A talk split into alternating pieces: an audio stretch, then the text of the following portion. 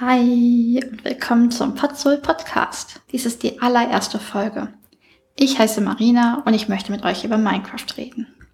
Heute dreht sich bei uns alles um das Caves und Cliffs Update, welches letzte Woche am 7. Juni veröffentlicht wurde. Es ist der erste von zwei Teilen.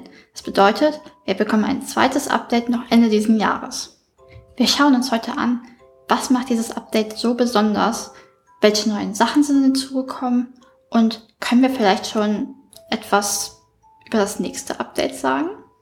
Also setzt euch hin, holt euch ein Glas Wasser und macht's euch gemütlich.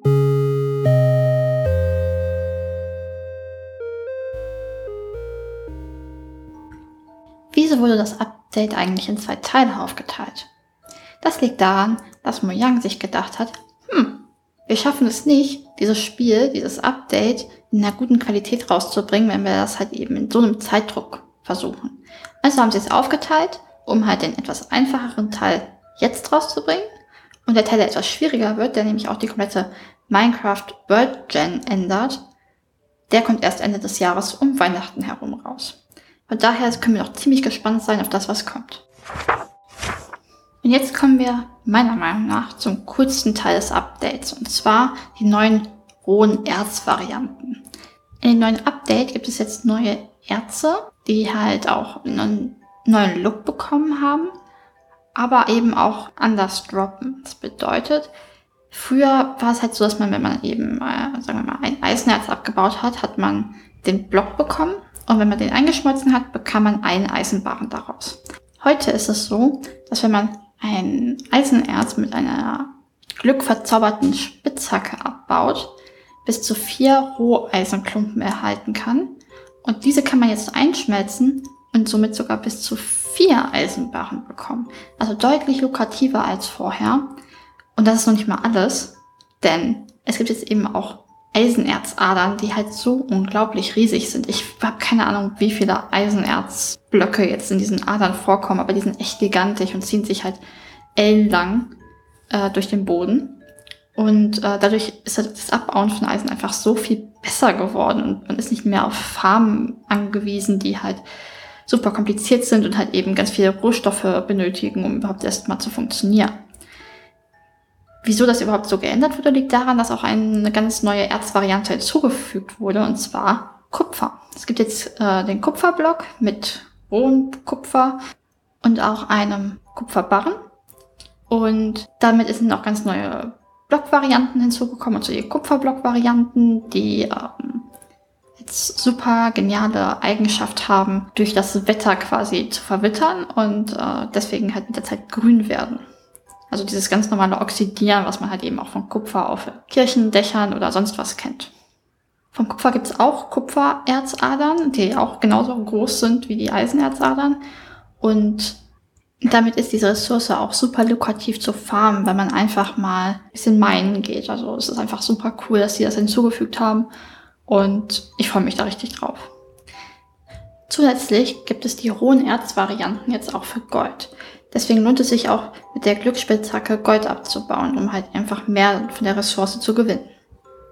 Mit dem neuen Kupferblock sind jetzt auch zwei neue Items hinzugekommen. Das eine ist der Blitzableiter. Das bedeutet, dass während es in Minecraft gewittert, dieser Blitzableiter die Blitze quasi anzieht. Dadurch lassen sich gewisse Dinge halt viel besser automatisieren. Beispielsweise könnte man einen geladenen Creeper viel einfacher konvertieren.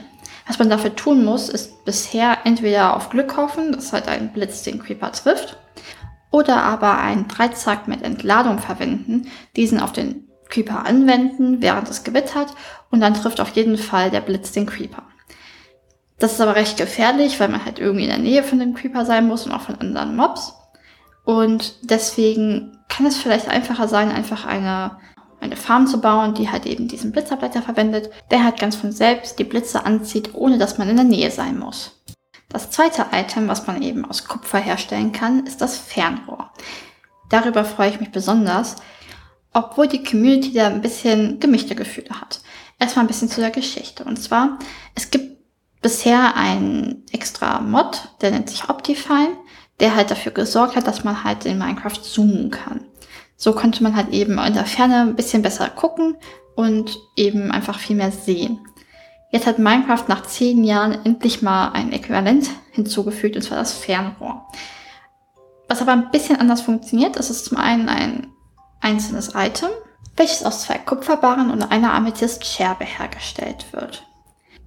Das Problem bei diesem Fernrohr ist, dass die Leute anprangern, dass halt eben die Sicht nicht den kompletten Bildschirm einnimmt, wie es halt eben bei dem Mod der Fall ist.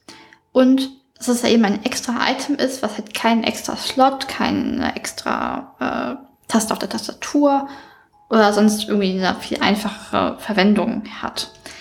Das, das, das sind alles valide Gründe. Ich finde jedoch, dass das Fernrohr trotzdem eine super, super coole Idee ist, weil es einfach, also zum einen ist es halt total süß umgesetzt, dadurch, dass halt eben das Item auch am Auge platziert wird des Spielers und andere Leute sehen können, wenn jemand halt eben dieses Fernrohr verwendet. Und es einfach auch mit dem, mit der eingeschränkten Sicht einfach auch viel mehr Spaß mit sich bringt, weil es halt einfach halt lustige ähm, Szenen halt quasi fördert. Damit kommen wir auch zu einer weiteren Neuerung in Minecraft, den Amethyst-Geoden, welche eine komplett neue Struktur sind.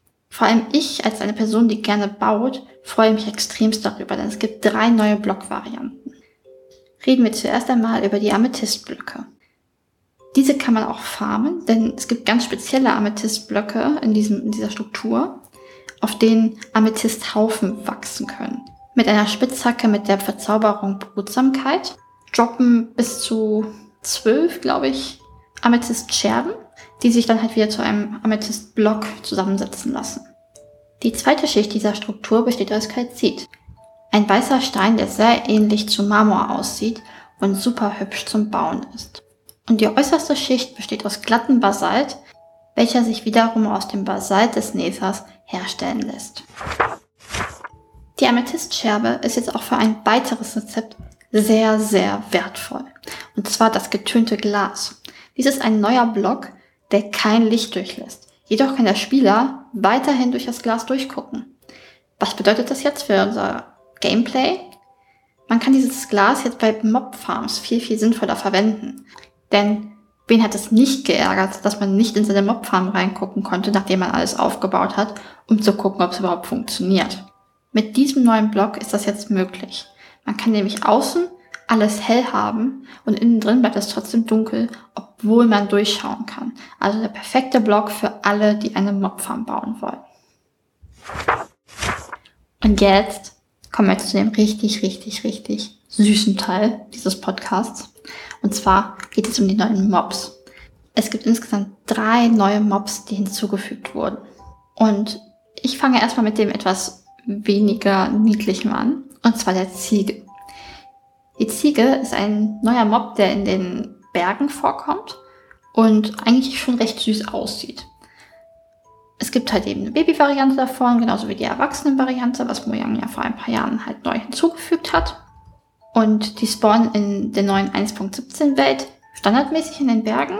Wenn ihr eine ältere Version verwendet, macht, macht euch keine Sorgen, denn die werden auch dort in eurer alten Welt, wenn ihr updatet, in den Bergen spawnen. Auch in den Bereichen, die halt in 1.16 oder 1.15 bereits geladen wurden.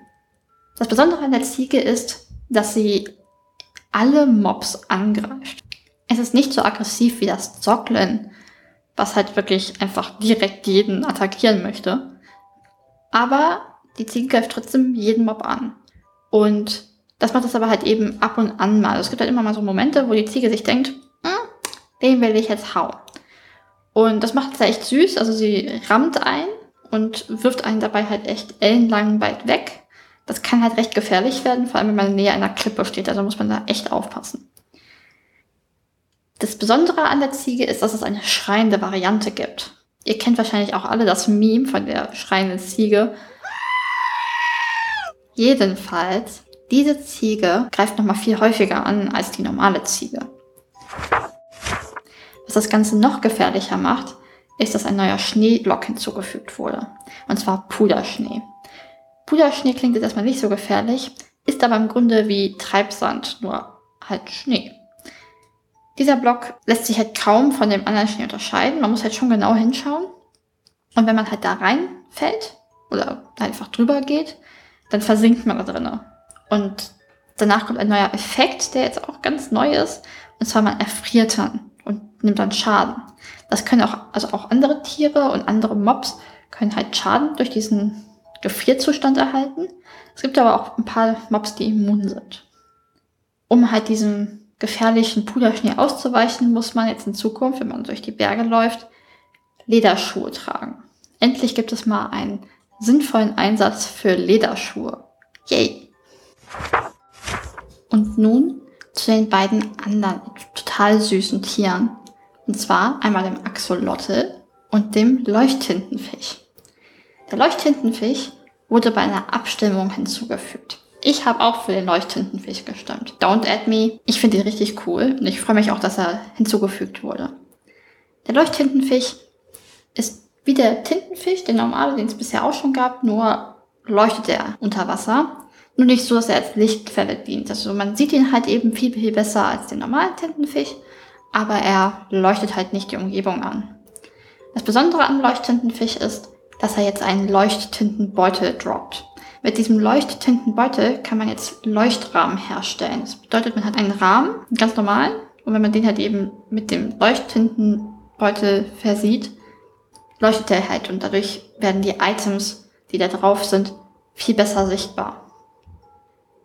Der Leuchttintenbeutel wird auch für die neue leuchtende Schrift auf Schildern verwendet. Also nicht deinem Schild, was du zur Abwehr verwendest, sondern dem Schild, was du mit Schrift versiehst und irgendwo hinhängst. Auf dem kannst du jetzt auch eben diesen Leuchttintenbeutel anwenden und damit kriegt die Schrift halt eben eine leuchtende Farbe und eine dickere Umrandung, damit sie besser lesbar ist. Sieht richtig, richtig cool aus und ich habe auf Reddit schon echt coole Ideen damit gesehen. Beispielsweise ein Exit-Schild, damit man aus seiner Wohnung besser rausfindet, wenn es halt mal brenzlig wird.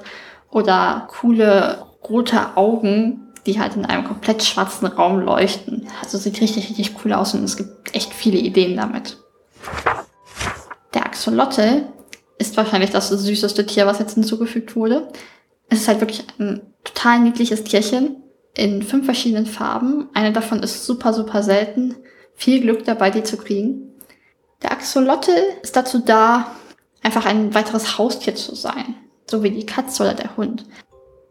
Wie beim Hund aber auch, dient der Axolotl dazu, dir dabei zu helfen, halt ein Monster zu töten. Vor allem unter Wasser. Denn da glänzt das Tier. Man kann es halt mitnehmen und damit Tintenfische jagen, Fische jagen, Ertrunkene jagen und Wächter jagen. Die Axolotl lassen sich mit einem Eimer auffangen und können auch umbenannt werden, wobei sie bereits, sobald sie mit dem Eimer aufgenommen wurden, nicht mehr die spawnen. Das heißt, sie verschwinden danach nicht mehr und das Umbenennen ist nicht mal mehr nötig unbedingt. Kann man aber trotzdem machen, falls man sich einen süßen Namen für seine Axolotl überlegt hat. Zuletzt möchte ich nur noch mal kurz die weiteren Blöcke und Items aufzählen, die es auch noch in das Update geschafft haben, die ich aber jetzt in diesem Podcast nicht nochmal genauer besprechen werde. Sehr wahrscheinlich aber im nächsten, denn es gibt noch voll viel zu erzählen und Sachen, die ich überhaupt nicht genannt habe, auf die ich mich halt super freue. Zum einen gibt es da den Skalk-Sensor. Der Skalk-Sensor ist ein Block, welcher meiner Meinung nach erst im zweiten Update kommen sollte. Aber wir jetzt schon bekommen haben. Zwar ist es nur im Kreativmodus erhältlich, dafür ist es halt super praktisch, wenn man halt schon ein paar Sachen mit dem Redstone ausprobieren möchte, wofür es halt gebraucht wird. Der Skalk-Sensor ist im Grunde ein Block, der halt auf Geräusche reagiert und damit ein bisschen wie Wireless Redstone funktioniert. Falls ihr euch schon dafür interessiert, schaut euch am besten ein YouTube-Video dazu an. Ich werde wahrscheinlich erst in der nächsten Folge genauer darauf eingehen. Dann gibt es noch weitere Blöcke, und zwar den Tiefenschiefer. Davon gibt es Unmengen an Varianten. Es ist ein etwas dunkler Block, nicht wirklich schwarz, aber schon sehr dunkel. Und ein super Block, um halt eben noch mehr bauen zu können. Dann gibt es noch Kerzen. Eine Höhenranke mit Leuchtbeeren dran, die auch wirklich leuchtet. Ein Asalee-Baum. Ich weiß nicht genau, ob ich den Namen richtig ausspreche. Im Englischen heißt er Azalea Tree. Also wir haben einen neuen Baum bekommen. Richtig cool. Dann gibt es noch das Tropfblatt in zwei verschiedenen Größen. Moos und eine Sporenblüte, die total coole Partikel hat, die halt extrem weit reichen und damit halt eine total coole Atmosphäre bringen.